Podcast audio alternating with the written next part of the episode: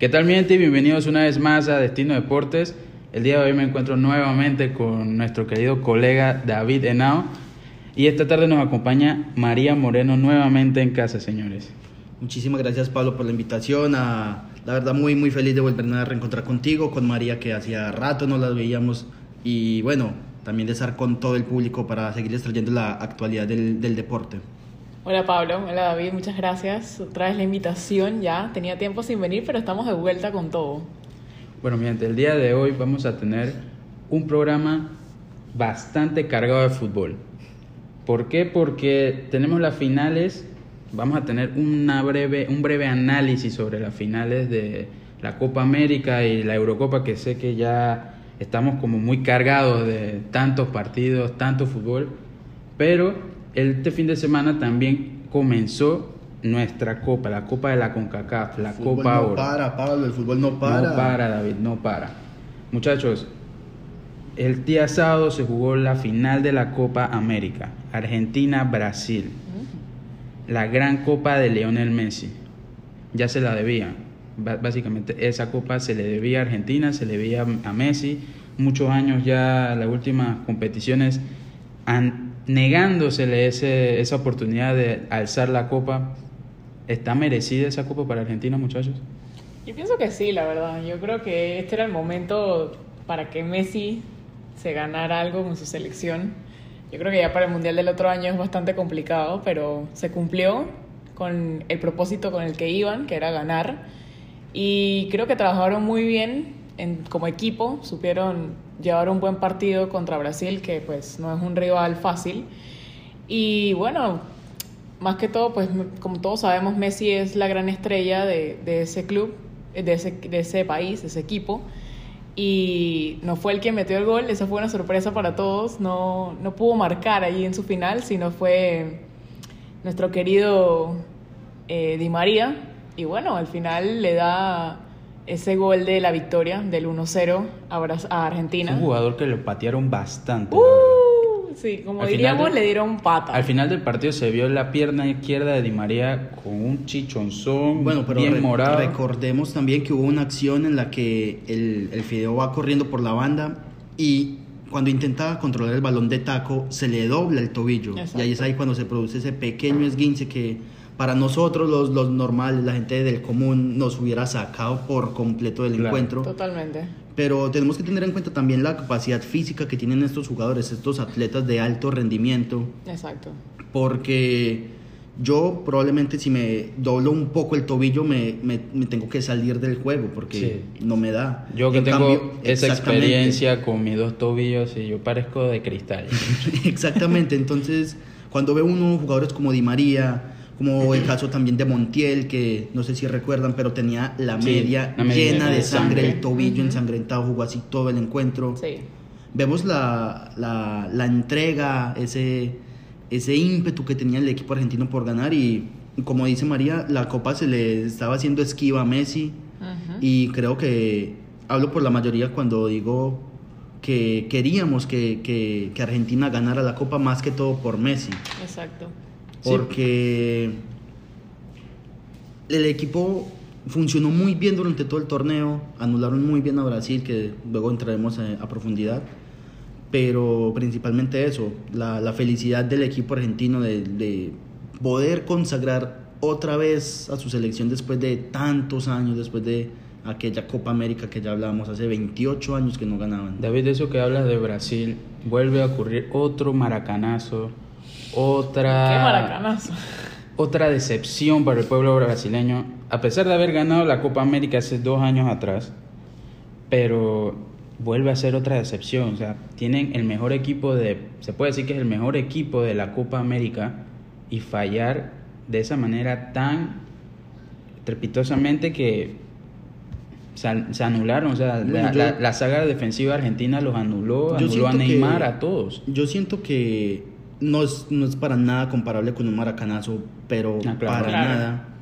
Empezando porque el maracanazo fue en la final de un mundial con más de 200 mil personas. aquí teníamos caso de COVID. A Uruguay le servía, a, Brasil, perdón, en ese entonces le servía el empate para quedar campeón. Uruguay empezó perdiendo. Son situaciones totalmente diferentes, pero sí siento que pudo haber sido un golpe anímico para lo que venía siendo Brasil, para ese ímpetu que venía mostrando en las eliminatorias, para esa, esa sagacidad, esa fuerza, esa vehemencia con la que iban y buscaban los encuentros. Exacto, además recordemos que Brasil ya era una selección que venía con muchos problemas internos, no querían jugar Copa América, querían, quieren, quieren o querían sacar a su técnico, el presidente de la federación, un desastre también. Entonces, anímicamente esto para los brasileños fue algo, fue algo fuerte, porque uno en su casa, o sea, ellos hicieron su, la Copa América en su casa, tenían su público en el Maracaná y le ganó Argentina. el público, o sea, el estadio estaba casi vacío, eran gente que estaba acreditada, nomás eran 7 mil, 8 mil personas, cuando mucho, en un estadio de una capacidad de 60 mil. Sí, claro. No, pero sí se dio eh, Neymar, más que nada, fue uno de los jugadores muy criticados en esa final, porque se vio ese cambio anímico que para muchos pensaban que era como un teatro más, disimular ese, ese, ese dolor que sentía por dentro, pero también al, igual una satisfacción muy grande ver a su ídolo, a su compañero, a, su amigo. exactamente a su amigo, eh, Lionel Messi, alzar esa copa. Y para la prensa eh, brasileña fue como un golpe aún más ver a tu jugador referente sentarse eh, en una escalera y hablar como si nada con dos colegas del bando contrario. Pero yo pienso que eso es fútbol, eso es, eso es fútbol, eso, es más allá. Eso, es ir más allá de lo que, de lo que es este deporte, que no simplemente es ganar o perder, sino saber que este deporte también te entrega muchas amistades, mucha gente que comparte el este, esta pasión con la misma fuerza, con las mismas ganas que tú. Exacto, creo que estamos muy acostumbrados a ver la típica rivalidad de que, ay, no, Cristiano y Messi, o en este caso Messi y Neymar, que son equipos contrarios, pero y al final del día fueron jugadores que jugaron juntos en el Barça, son amigos, fueron compañeros mucho tiempo en ese equipo, entonces... O sea, ¿cómo no pretendes que él vaya a felicitar a su amigo? Exacto, y al final y al cabo son personas, son personas y ellos también sienten y bueno, es normal que esas cosas sucedan. Hablando ya un poquito más de, de, esto, de, de, la final, de un último detalle que quería aclarar, que quería decir más bien, que Neymar jugó todo el encuentro prácticamente por la banda izquierda, la banda en la que está defendiendo Gonzalo Montiel, el de River, que solamente jugó como titular un partido, que fue el inicial, después pasó a la banca todo el rato por Molina. Y también cómo movió las piezas Scaloni. Sí, porque jugó en la defensa también eh, Cristian Romero, Exacto. que era un jugador revelación, de, la Copa, y pero yo no sé qué le había pasado, creo que él tenía, había tenido como una lesión. Había sufrido un golpe y por eso lo había sacado de la formación ah, titular, pero luego lo retornó. Y con este caso de Montiel, Neymar intentó regatearlo ocho veces y ninguna con éxito. Esto también habla de la disciplina y de por qué el técnico quiso cambiar ese perfil más defensivo. Pero tú sabes otra cosa, a mí me sorprendió ver la, el día de ayer la Comebol sacó la, el 11 titular, o sea, el 11 ideal, el 11 de gala de la Copa América y me sorprendió no ver a Montiel en ese 11 de, bueno, pero de la Copa América, de la no, Comebol. No sería justo tampoco con los otros que lo hicieron por esa pero, banda. digo, entró Isla, quedó Mauricio Isla, el jugador chileno, pero Puede ser que por la continuidad que tuvo, porque no, tuvo, la continuidad de Montiel, que también es lo que estábamos hablando y lo que hablamos en el episodio anterior, de, del el problema que iba a tener el, Brasil en el arco con Ederson y Allison, que al final pues se decantó por Ederson. Bueno muchachos, vamos a pasar ahora al otro lado del charco, vamos a hablar sobre la final de la Eurocopa. La Euro. Italia, Inglaterra. Para mí It's coming Rome. Exactamente. It's coming eh, He recibido mucho golpe de muchos colegas, muchos amigos con respecto a, esa final, pero merecía ganar Italia, la verdad, eh, después del gol de Luke Shaw, eh, prácticamente... Un golazo, la verdad. Un golazo, que muestra también la amplitud con la que juega Inglaterra, porque a pesar de que jugó con esa línea de tres, con Walker de central, en el gol, si vemos, si recordamos bien la jugada, Walker le da la pelota a Trippier y Walker sigue corriendo por la banda, llega hasta la línea de fondo y se lleva la marca para que Trippier quede solo y mande ese centro envenenado del segundo palo. Pero lastimosamente yo no sé qué, qué le pasó a Inglaterra o, eso, o a lo mejor fue ese, ese, esa fuerza anímica que sacó Italia que a raíz del gol Inglaterra desapareció, no vimos más, Totalmente, yo creo que más el equipo inglés. Es lo mismo que tú dices, o sea, ellos metieron el gol, agarraron a, Inglaterra, a Italia mal parado, eso no hay que negarlo,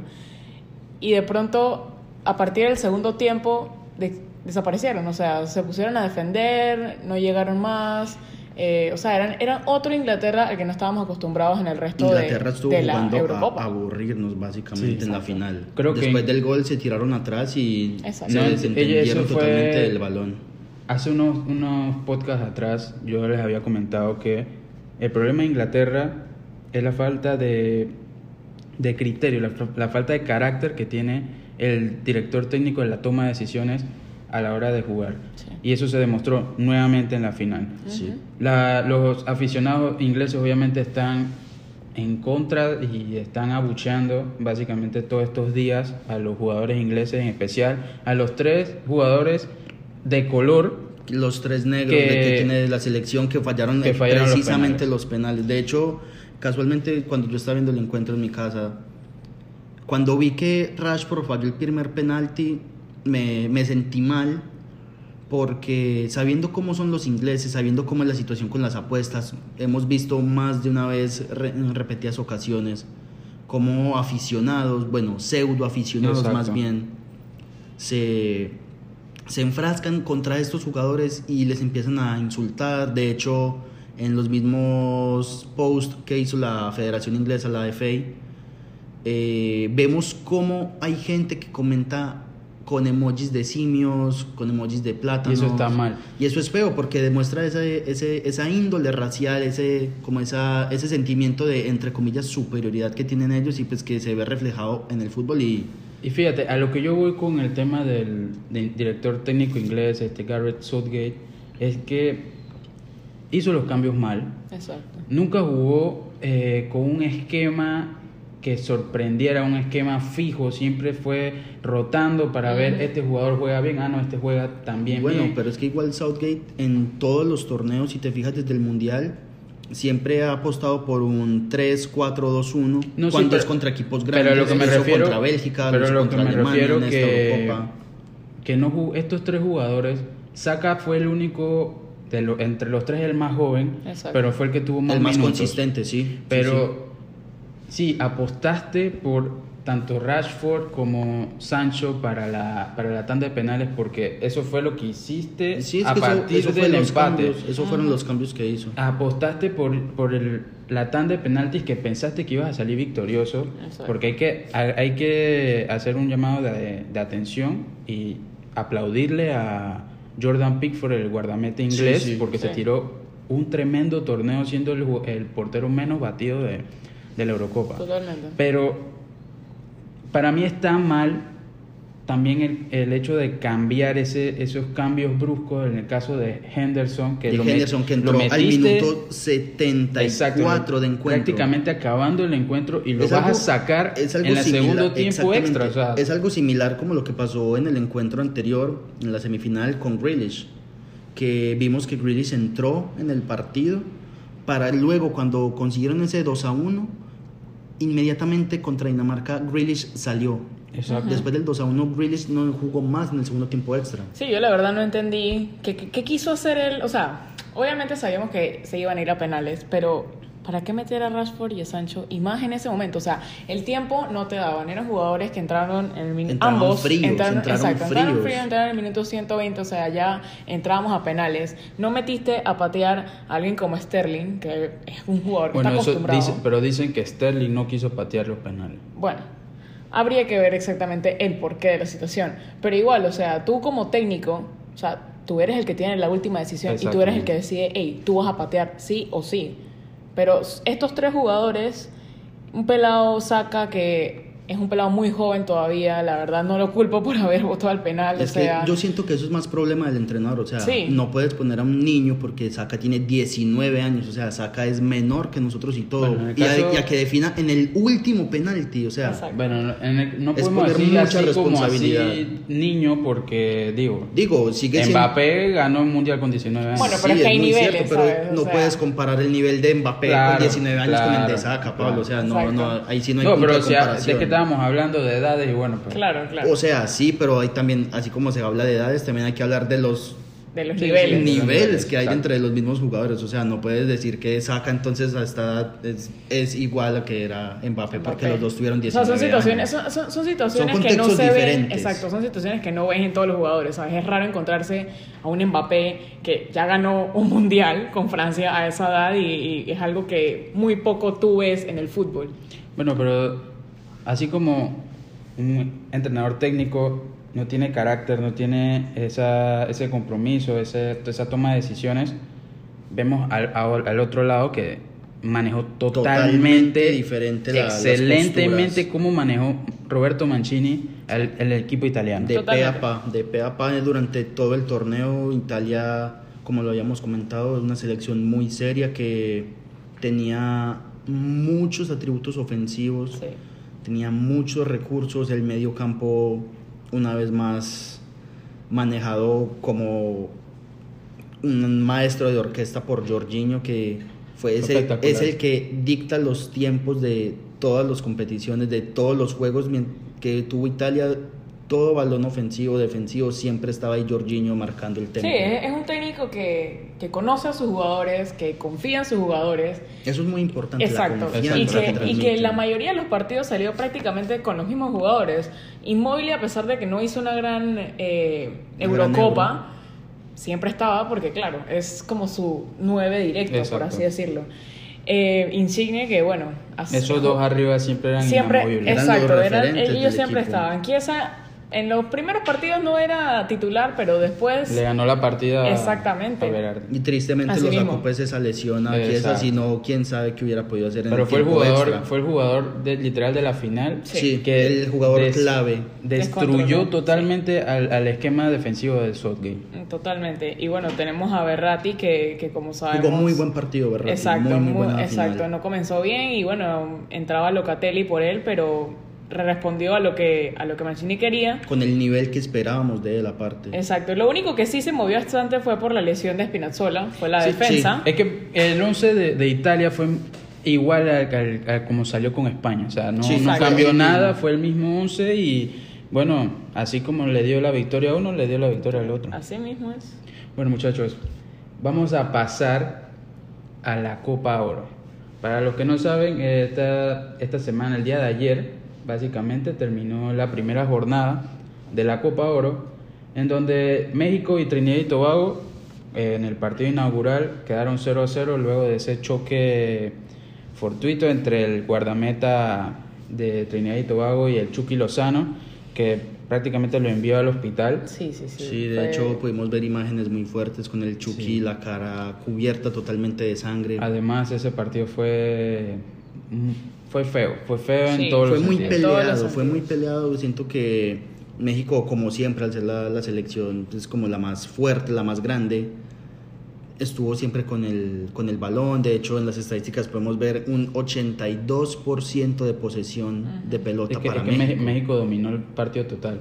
Pero 30 tiros, 7 al arco. En el caso de las decisiones arbitrales. Sí, hubo, muchos fallos el caso por parte de, los árbitros. La fanaticada nuevamente mexicana haciendo los insultos. Y mira que recordemos que, no sé si recuerdan, si vieron el partido de que tuvimos hace poco, nosotros Panamá contra México en amistoso.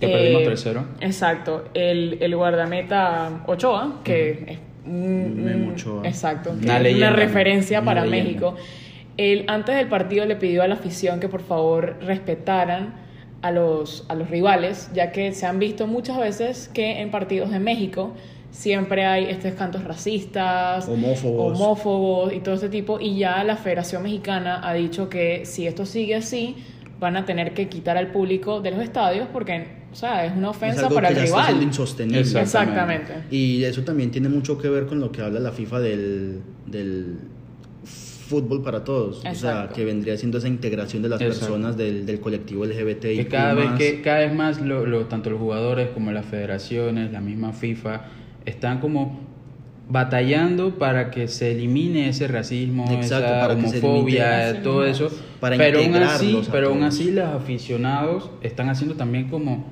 ese están siendo rebeldes bueno, doblegándose a todo eso y siguen cantando y siguen dándoles igual esta, igual estas críticas y todo Exactamente, como tú dices, Pablo, es muy difícil cambiar esa cultura. Sí. Porque supongo que todos aquí hemos ido a un estadio también y todos cuando alguno de los equipos comete algún error, uno, empieza a gritar o, cosas así durante el mismo partido, pero también es algo que tiene que cambiar mucho en la mentalidad del hincha. Exacto. Que por pagar un boleto tú no puedes llegar y simplemente insultar a la otra persona porque sí, o sea, que tú pagues un boleto para un espectáculo, exactamente eso y no te da derecho para abusar de los jugadores porque estás abusando mentalmente y verbalmente con ellos. Bueno, en otro de los partidos se jugó Canadá-Martinica, en donde un Canadá sin su jugador estrella, el jugador del Bayern, Alfonso Davis. Muy buen debut de Canadá, muy, muy Ganó cuatro goles por uno. Estados Unidos venció por la mínima Haití 1-0 con un equipo estadounidense que no está repleto de estrellas. O sea, otro equipo no tiene ni a Christian Pulisic, no tiene a McKinney, que es el jugador de la Juventus no, tiene las estrellas principales. Este es un equipo totalmente MLS. MLS, exactamente. Es como un MLS All-Star. Así También tenemos el encuentro, la victoria de El Salvador, 2-0 ante la selección de Guatemala. Guatemala ahí que entró de, de carambola. Exacto, por el caso de, de, COVID, de Curazao. Saludos de eh, Guatemala. Jamaica que venció dos goles por cero con dos golazos. Sí. Golazo, Jamaica, siempre es una selección que responde, la Muy verdad. buen gol de Bobby Reed, de Bobby Nazario Reed. Totalmente. El buen del Fulham. Pero fíjate que Surinam, a pesar de haber perdido, Surinam demostró fútbol. Sí. Para los que dicen que sí, que qué hace Surinam en Copa Oro, que no tiene nivel y demás, pero Surinam demostró fútbol, al igual que en el caso de la selección de Guadalupe, que a pesar de haber perdido tres goles por uno con Costa Rica, también demostró bastante fútbol. Cuando vemos ese tipo de islas, tendemos a pensar que, que cuando estaban con estos equipos como Jamaica, Costa Rica, Estados Unidos, México, eh, van a ganarle 6-0, 7-0, o sea, una goleada total. Y la verdad es que en esta Copa Oro, hasta ahora, primera ronda, hasta ahora, pues hemos visto que, que no ha sido pues por tanto. Entonces eso quiere decir que, bueno, eh, o sea, dentro de los equipos algo están haciendo bien. Hay nivel. Hay nivel. Hay nivel. Eh, no obviamente para pelear con un Alemania o una Argentina, pero entre nosotros pero hay nivel, hay nivel. También el día de ayer, no por ser panameño, pero Panamá empató tres goles por tres a la selección de Qatar, a la, nueva selección, Ay, Dios santo. a la anfitriona del próximo mundial. Así es. Que para muchos, a pesar de este empate agridulce, muchos periodistas, de tanto nacionales como internacionales han dicho que ha sido la mejor, el mejor partido de todo el torneo, de lo que va del torneo, y este incluso el mejor partido a comparación a, los juegos de Copa América. La verdad es que fue. o sea, de ahí, es, mezclar también como. Suma, intentar mezclar manzanas con peras. No, pues. es que ellos hacen la comparación. El hecho de que. El interés. Em, hubieron muchos goles. hubo, perdón. Hubo muchos goles mucho esa, esa, exacto, esa capacidad de respuesta de ambas selecciones que no se veía prácticamente, no se vio mucho en la Copa América y en estos primeros partidos de Copa Oro tampoco se veía esa capacidad de respuesta, pero nos brindaron un buen espectáculo. Totalmente. La selección de Panamá ha venido mejor, eso nadie lo puede negar. Eh, en lo personal yo pienso que este ha sido uno de los mejores partidos que hemos tenido en la era, en la era Christensen eh, salió con un 11 que mucha gente no esperaba. La realidad es que en el partido pues la defensa falló mucho. Eh, prácticamente los dos primeros goles fueron fallos de, de Peralta, Richard Peralta, el jugador del Tauro. Y bueno, o sea, era un partido que la verdad yo pensaba que íbamos a perder contra Qatar. Eh, es el campeón de Asia. Exacto, es el campeón de Asia, es el, es el anfitrión, del, mundial. Y la verdad es que he visto que Qatar ha subido su nivel a comparación con años anteriores, como, como, estuvo en la Copa América. en la Copa América, exacto. exacto. fue un equipo, Qatar en la Copa América, en esa Copa América, siento que no fue un equipo muy peligroso, pero sí vendía muy cara su piel. Era un equipo que. Bueno, vamos a hablar más adelante de esto. Y bueno, en fin, la selección se mostró bien, eh, jugaron lo que tenían que jugar, no es el típico equipo que veíamos antes de, de que ya nos metían uno o dos goles y ya no hacíamos nada, nos quedamos atrás, no queríamos tener ese enganche, ese agarre, no, ahora tratamos de jugar esa capacidad de reacción de los Exactamente, queremos jugar ya a, a, ganar como debe ser y tratamos de reaccionar cuando nos meten goles en contra. Entonces creo que en esta era de Christensen ha hecho algo bueno para el equipo y se ha visto con los resultados tanto en estas eliminatorias que ya estamos en la octagonal, estamos a casi dos meses, nada, del octagonal, contra equipos muy fuertes. Y bueno, ahora en Copa Oro, que pues para ser el primer partido fue un partido muy interesante, muy peleado, pero, pero bueno, o sea, ahí vamos. Y eso era lo que se esperaba y lo que estamos buscando. Y como último partido de la jornada del mismo grupo de, la selección nacional, eh, la victoria de Honduras, cuatro goles por cero a Granada, que durante los primeros minutos, antes del gol de, los hondureños, Granada, exacto, Granada propuso, sí. intentó mostrar, intentó mostrar pero yo no sé, a veces creo que eso ya viene por mentalidad o por tu nivel futbolístico. Exacto, porque al fin y al cabo Granada no es un gran país que, que tenga un nivel futbolístico muy alto y pues el Salva, eh, perdón, Honduras, Honduras sí viene demostrando bastante desde hace tiempo, viene como escalando poco a poco con ese esa generación que va que van sacando y bueno, al fin y al cabo pues eh, la selección hondureña muy muy bien, muy seria y siento que podría serle muy buen muy buen eh, compromiso a, Panamá si, si se descuidan también. Totalmente, o sea, si miramos las estadísticas de Honduras-Granada, podemos ver que Honduras tuvo un 57% de posesión del balón y Granada tuvo un 43%, o sea, no estamos hablando de que... exacto, no fue una gran diferencia. Y si vemos los remates a puerta, solamente Honduras tuvo cuatro, que fueron pues los de los goles, pero Granada tuvo tres. O sea, que estamos viendo que a pesar de que fue que fueron una goleada. Fueron errores. Exacto, fueron más que errores de defensa, pero que al final vemos que Granada pues... También es eso lo que penaliza mucho a estos tipos de equipos que intentan jugar un, fútbol como llamativo, demostrar, como intentar entrar en, esta, en este ámbito futbolístico así y que muchas veces por querer lograr esa espectacularidad que vemos en las grandes ligas como lo son las europeas, muchas veces ocurren estos fallos, estas descoordinaciones o cosas por el estilo, entonces es normal que ocurran estos fallos y que pues, paulatinamente esperamos que vayan corrigiendo. Ya que hablas de eso David, hay nivel en la CONCACAF porque si vemos lo, en todos estos partidos, los, las ocho selecciones de, que van a disputar la octagonal no perdieron. Tanto la selección de Panamá como la selección mexicana empataron su respectivo partido, pero los demás salieron, victoriosos. Entonces, hay que también hay que darle un reconocimiento a todas estas selecciones, estas islas que están compitiendo a este alto nivel, que no tienen un fútbol vistoso, siguen jugando al pelotazo, porque la mayoría, la mayoría jugó al pelotazo, pero están demostrando, o sea, no, hay, no podemos comparar con CACAF con Comebol ni con UEFA, pero o sea, en la CONCACAF hay nivel. Exacto. O sea, para el nivel y lo, las expectativas que se tienen del torneo. Exactamente. Siento que, como dijo María, el partido, por ejemplo, de, de Panamá contra Qatar ha sido el, el, mejor hasta el momento. Obviamente apenas va la primera ronda de cada uno de los grupos. Exacto. Pero también siento que, como digo, a la hora de, de, comparar a los equipos uno con uno, ver las estrellas que tienen unos y otros, siento que, como dices tú también, Pablo, es muy equiparado, es muy llamativo, es muy, es muy parejo todos los encuentros y pues eh, en el caso, por ejemplo, de, de Canadá, que hace poco tiempo no era una selección muy vistosa, que simplemente la veíamos y era como, bueno, Canadá.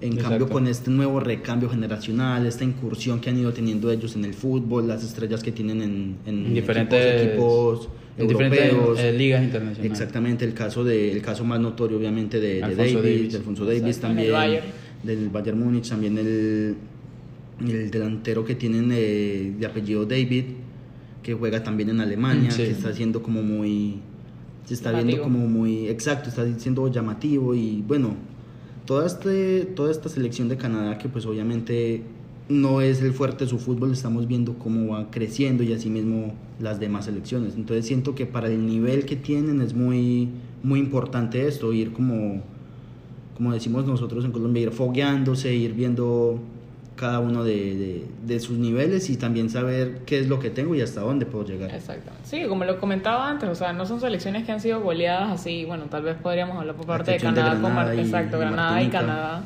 con Martinica. Eh, han pisado fuerte contra estas grandes selecciones como son Jamaica, Costa Rica, Estados Unidos, que es México, que son las típicas selecciones que siempre eh, las vimos ahorita, o sea, son las selecciones que van directo al octagonal con los que nos vamos a enfrentar ahorita.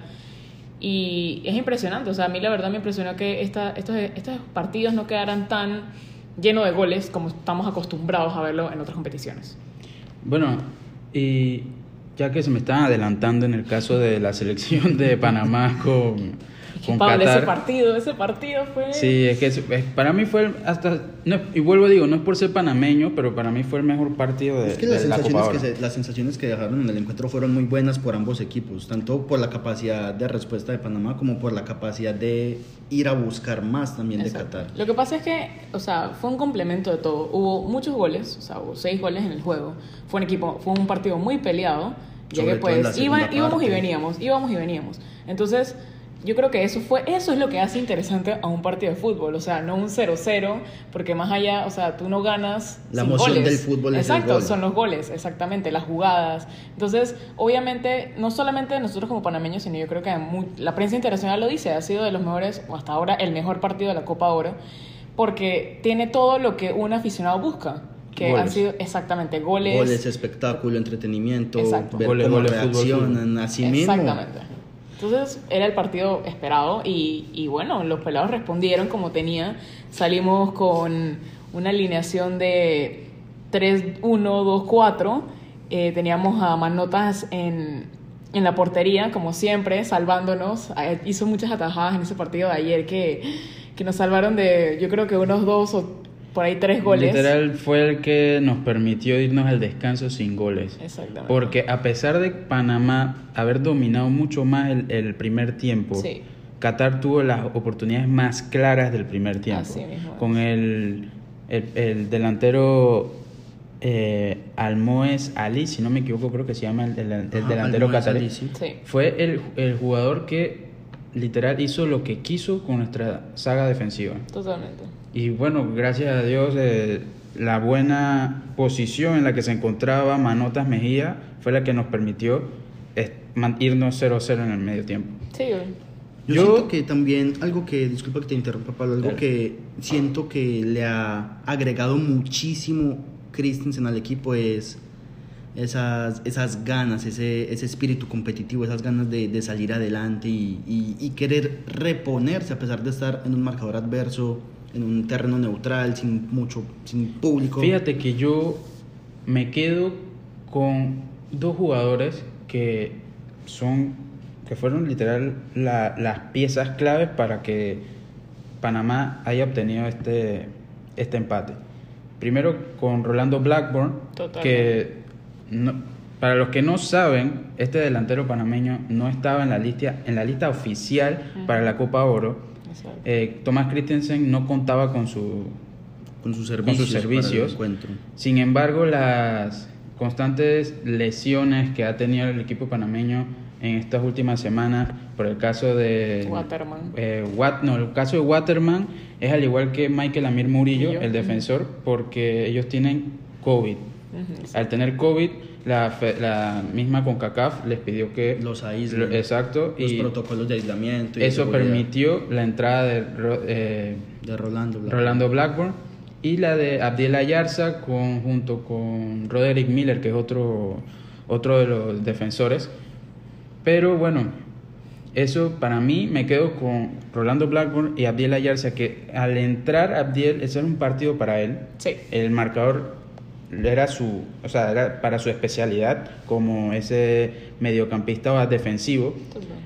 Pero al entrar, eh, Abdiel Ayarza fue un, vimos otro Panamá, vimos un Panamá que atacó más, a pesar de su posición. Fue el jugador que buscó el penal para poder el, ponernos en, el empate, del 3 a 3. definitivo del encuentro. Pero Thomas Christensen para el siguiente partido, que es contra Honduras, siento que tiene que salir más aguerrido, con más garra, ver a su Otra defensa. Haría estos cambios, aparte es que, de, es que del eso es lo que de Bar- pasa. del de Peralta, perdón. Y es que eso es lo que pasa. Panamá, durante, estos, durante los partidos de eliminatoria para llegar a, a la octagonal, vimos que Panamá está flojo en la defensa. Sí. En toda su defensa, a pesar de haber tenido en su momento a Andrade junto a Cummings, de haber tenido a Michael Amir Murillo, la saga central sigue siendo floja, sigue siendo nuestro talón de Aquiles Sí. y eso se vio en el partido de ayer. Total. Panamá, en ese eh, Richard Peralta como Ha- eh, Harold Cummings jugaron no mal, no jugaron mal, pero Desordenados. Exacto, jugaron desordenados. y Los en delanteros estos torneos se paga muy Exactamente, y lo vimos, los delanteros cata- superaron con su velocidad.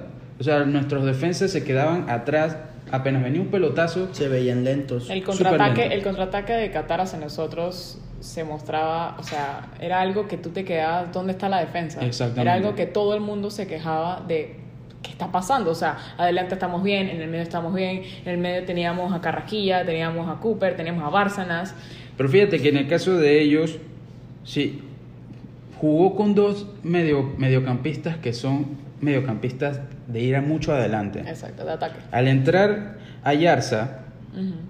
Le dio la facilidad a Carrasquilla de, De soltarse de un poco poquito más. medio. Porque, ¿qué pasa? Cooper es de los mediocampistas que van mucho adelante, al igual que Es un Carrasquilla. box to box, en Exacto. cambio. Carrasquilla entonces lo, lo, lo que tuvo que hacer es cambiar su Su planteamiento, función su función y quedarse más rezagado para que Cooper hiciera lo que quisiera allá adelante, Exacto. que no jugó mal, pero puede mejorar. Pero sigue siendo de eso un ataque desordenado. Exacto. Y al entrar ese, al entrar a Yarza por Cooper, Se vio más orden, más, más manejo. Carrasquilla en pudo jugar en ese su momento fútbol. de la cancha. Exactamente. En Y bueno, punto. otro, otro jugador que quiero destacar es el Puma, José Luis Rodríguez. Jugó muy bien, al igual que Jugó muy bien, hizo lo que tenía que hacer, buen delantero. Creo que él y Blackburn deberían ser dos jugadores que sin duda tienen que estar ante Honduras. Y obviamente, pues, manotas, obviamente. Eh, Carrasquilla también lo salvaría para eso. La verdad es que Blackburn se notó eh, la diferencia que tiene junto con Gaby Torres. Obviamente Gaby Torres, pues, es una gran estrella para nuestro país, nadie se lo va a negar. Pero la realidad es que en los últimos partidos no ha No brillado, destacado no brillado. como lo suele lo hacer. suele hacer, exacto. Y bueno, hoy, ayer Blackburn destacó, hizo lo que tenía que hacer, fue a meter los goles y bueno, tuvo dos goles en su primer partido. Yo solamente quiero decir que el papel de Francisco Palacios, el lateral derecho del, del San Francisco, Sí, puede mejorar. bastante. Porque lo vi muy flojo el día de ayer contra Qatar. Sí. De muchas jugadas de peligro vinieron por su banda. Y otro de los, para mí, señalados, que no es tan señalado, sino que tiene que soltar más la pelota, tiene que jugar y confiar más en sus compañeros, en el caso de Alberto Quintero, que cada vez que agarraba la pelota y Quería había hacer eso, eso, exacto, quería hacer siempre su, Su movimiento individu- individual, su jugada, en cambio de pasar la pelota a sus compañeros que podían No había haber ese- creado no- mucho más peligro. Exacto, no había ese, ese juego colectivo que debería, Que debería se les existir. exige, exacto, que se les exige a, a jugadores de este calibre. Yo Mm. creo que yo creo que es más que todo es jugar con, o sea, inteligentemente, Exacto. jugar con la con el 11 para que funcione y yo creo que bueno, en, en los últimos partidos de Christensen lo hemos visto, ha metido a muchos jugadores, tanto nuevos como viejos, a, a que se mezclen entre ellos, a que se conozcan, a ver cómo funcionan para prepararnos, porque Pero eso realmente está bien, esto es una lo preparación. que tiene que ser, exacto, Exacto. es una Una preparación, preparación para lo para- que para viene. la octagonal, que es Así el es. verdadero objetivo, siento yo que Sí, eso es a lo exacto. que debería apuntar Panamá, más que, Más que hacer la- un, más que hacer un buen papel en la Copa de Oro, Exacto. intentar clasificarse nuevamente a un mundial. Ujú. Entonces ustedes dicen que Panamá tiene capacidad para repetir esa hazaña eh, majestuosa que se logró en el año 2005 y en el 2013 cuando llegaron a la final de la Copa Oro. ¿Creen que esta, esta generación pueda lograr repetir eso? No estoy del todo segura si puede o no, pero, o sea, yo, yo pienso que, que si, o sea, si jugamos como jugamos ayer, mejoramos la defensa y, y vemos cómo están las otras selecciones comparado con el- lo que tú, claro, ok, nosotros nos acabamos de enfrentar contra Qatar, Qatar que es un equipo asiático, Qatar que es un equipo que normalmente no está acostumbrado, por ejemplo, a practicar al aire libre debido a sus altas temperaturas en su país. es un equipo que en lluvia muy poco practican, o sea, que son factores que a la, a la final pueden condicionar. Pueden condicionar. Entonces, claro, una cosa es lo que vimos ahorita Panamá-Qatar, otra cosa es lo que vamos a ver el sábado Panamá-Honduras, que yo pienso que ya es como un poco más de nuestro nivel de fútbol en CONCACAF. Pero yo creo que si mejoramos... exacto, si mejoramos los toques defensivos, yo creo que podemos llegar a pelear con todos estos equipos grandes como son eh, los clásicos que siempre van al final, es México, Estados Unidos. Es que yo siento, yo siento que Panamá tiene que salir, más que nada Christian, Christiansen tiene que salir con un plantel mucho más eh, con esa mezcla. Porque puedes repetir los cuatro arriba, que fueron eh, Rolando Blackburn, Alberto Quintero, el Puma Rodríguez y Edgar Bárcenas. Esos cuatro pueden repetir. En la medular necesitas un jugador que te dé la confianza de replegar la pelota por toda la cancha. Exactamente, de distribuir. Exacto, como es el caso de Carrasquilla. Y un jugador que sea tu quinto defensor, ese jugador que se quede atrás y que le permita a Carrasquilla tener esa tranquilidad. Concuerdo contigo en que Panamá necesita otro defensor. Sí.